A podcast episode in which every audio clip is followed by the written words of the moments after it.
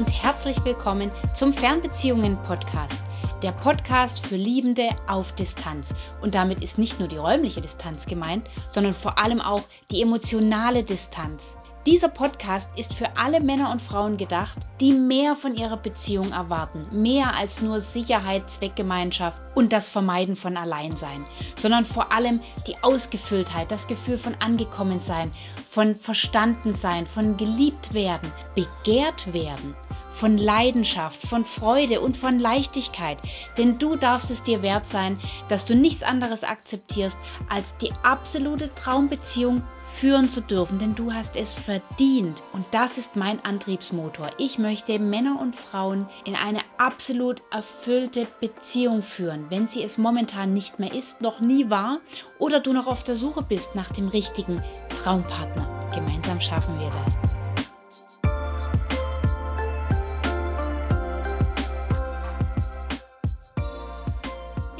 Heute möchte ich mich mit dir zusammen mal um den Status quo deiner Beziehung kümmern. Jetzt wirst du vielleicht ein bisschen stutzen, warum Status quo meiner Beziehung? Ja, weil das doch immer wieder ein Thema ist, was ich äh, spüre, dass das bei vielen echt eine Herausforderung ist, den Status quo zu nennen oder sich überhaupt zu trauen, diesen erforschen zu wollen. Denn man kann schließlich nur etwas verbessern, wenn man weiß, wo man sich eigentlich gerade in der Beziehung befindet.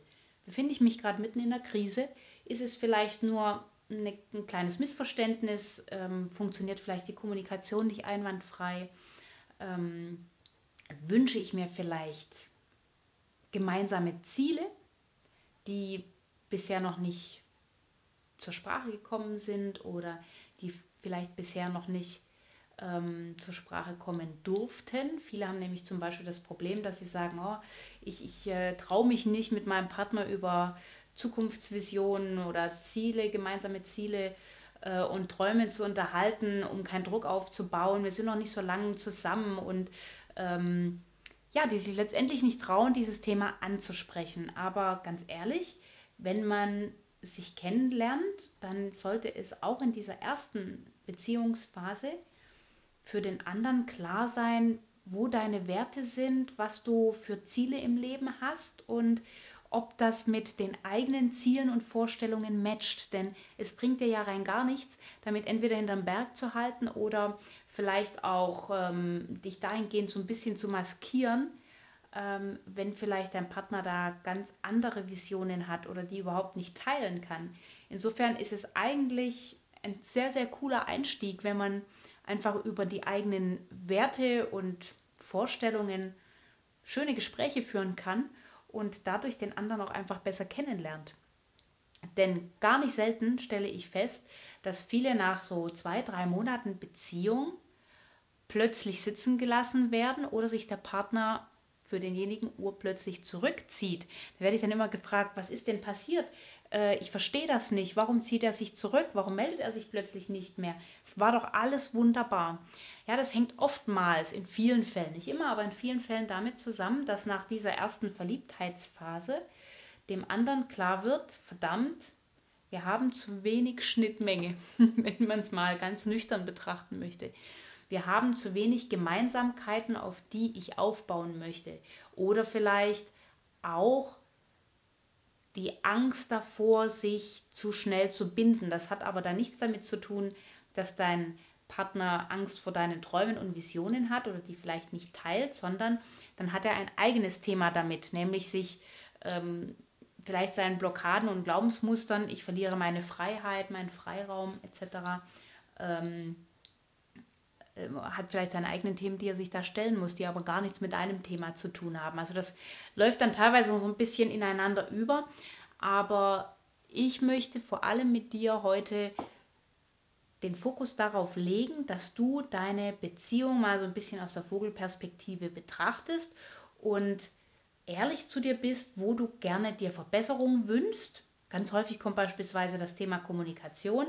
Ähm, Themen, die man gern ansprechen möchte, enden ganz schnell in Streitigkeiten oder in Missverständnissen und viele blocken dann letztendlich das Gespräch der Harmonie wegen oder des lieben Friedens willen ab. Ist aber der falsche Weg. Im Endeffekt wäre der richtige Weg, ähm, an der Kommunikation zu arbeiten. Was kann ich denn daran verbessern und wie kann ich mit meinem Partner besser über Sachen sprechen, die mir wichtig sind. Und viele haben auch das Problem, dass sie nicht genau wissen, ob ihre Beziehung eigentlich noch eine Chance hat oder nicht.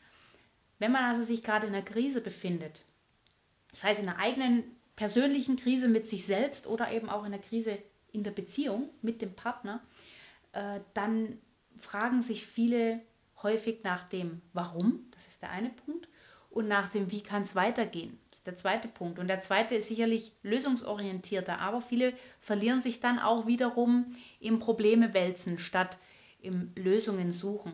Und dazu musst du eigentlich erstmal abklären, ob du den Weg mit diesem Partner an deiner Seite noch weitergehen möchtest.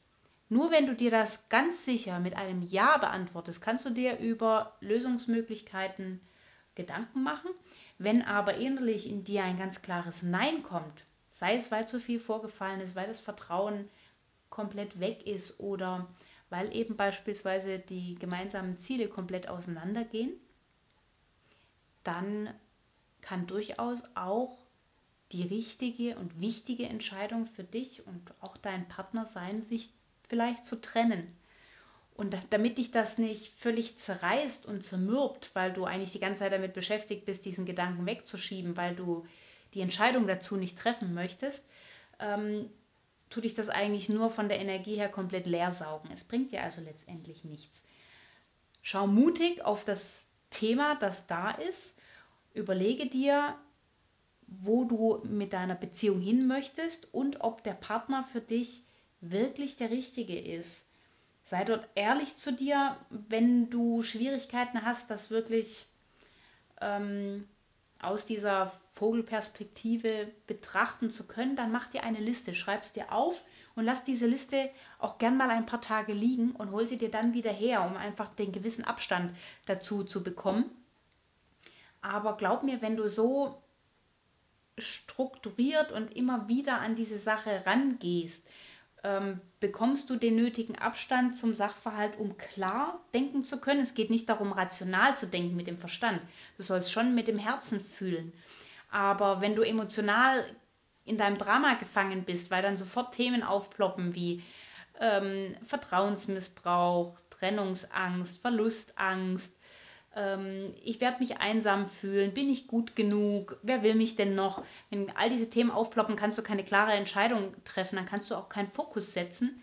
Deswegen ist wichtig, gib dir ruhig die Zeit, das Thema in dir ein bisschen sacken zu lassen und auch um die Antworten für dich selber zu bekommen. Weil wenn du klar im Kopf bist, dann spricht dein Herz eine ganz deutliche Sprache, nur es ist die Frage, ob du sie annehmen kannst. Und wenn wir emotional so extrem aufgeladen und impulsiv sind, dann können wir oftmals diese innere Stimme nicht wirklich hören und verstehen.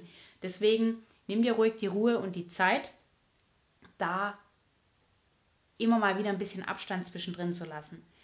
Und ähm, dann geh regelmäßig an dieses Thema ran und du wirst merken, mit der Zeit verliert es dieses diese, dieses beklemmende Gefühl und du wirst ganz klar und findest so deutlich zu deiner Lösung. Und du glaubst nicht, wie befreiend es ist, wenn du spürst, dass du deine Antwort bereits kennst. Egal wie sie ausfällt, ob sie für oder gegen die Beziehung ist. Es ist unheimlich befreiend, wenn du spürst, dass du deine Antwort bekommen hast.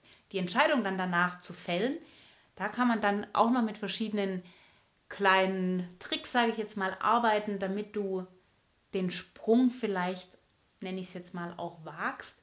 Ich weiß, dass das nicht einfach ist und dass man ja vor allem auch viele Glaubenssätze im Hintergrund hat, wie ich möchte den Partner nicht verletzen, ich möchte nicht enttäuschen, was ist, wenn ich mich falsch entschieden habe. All diese Zweifel kommen dann natürlich hoch. Wie man diese Entscheidung dann wirklich in die Tat umsetzen kann, ohne diese ganzen Begrenzungen im Hinterkopf zu haben, das erzähle ich dir dann in einer anderen Folge. Jetzt würde ich dir einfach gerne erstmal die Zeit lassen, für dich zu reflektieren, das Thema für dich mal anzugehen und eben vielleicht mal die erste Liste zu schreiben. Wenn du Fragen dazu hast, kannst du dich jederzeit gerne an mich wenden. Meine Kontakte findest du in der Beschreibung. Ich freue mich auf dich beim nächsten Mal und wünsche dir jetzt erstmal einen wunderschönen Tag. Fühl dich geliebt und gedrückt. Deine Claudia.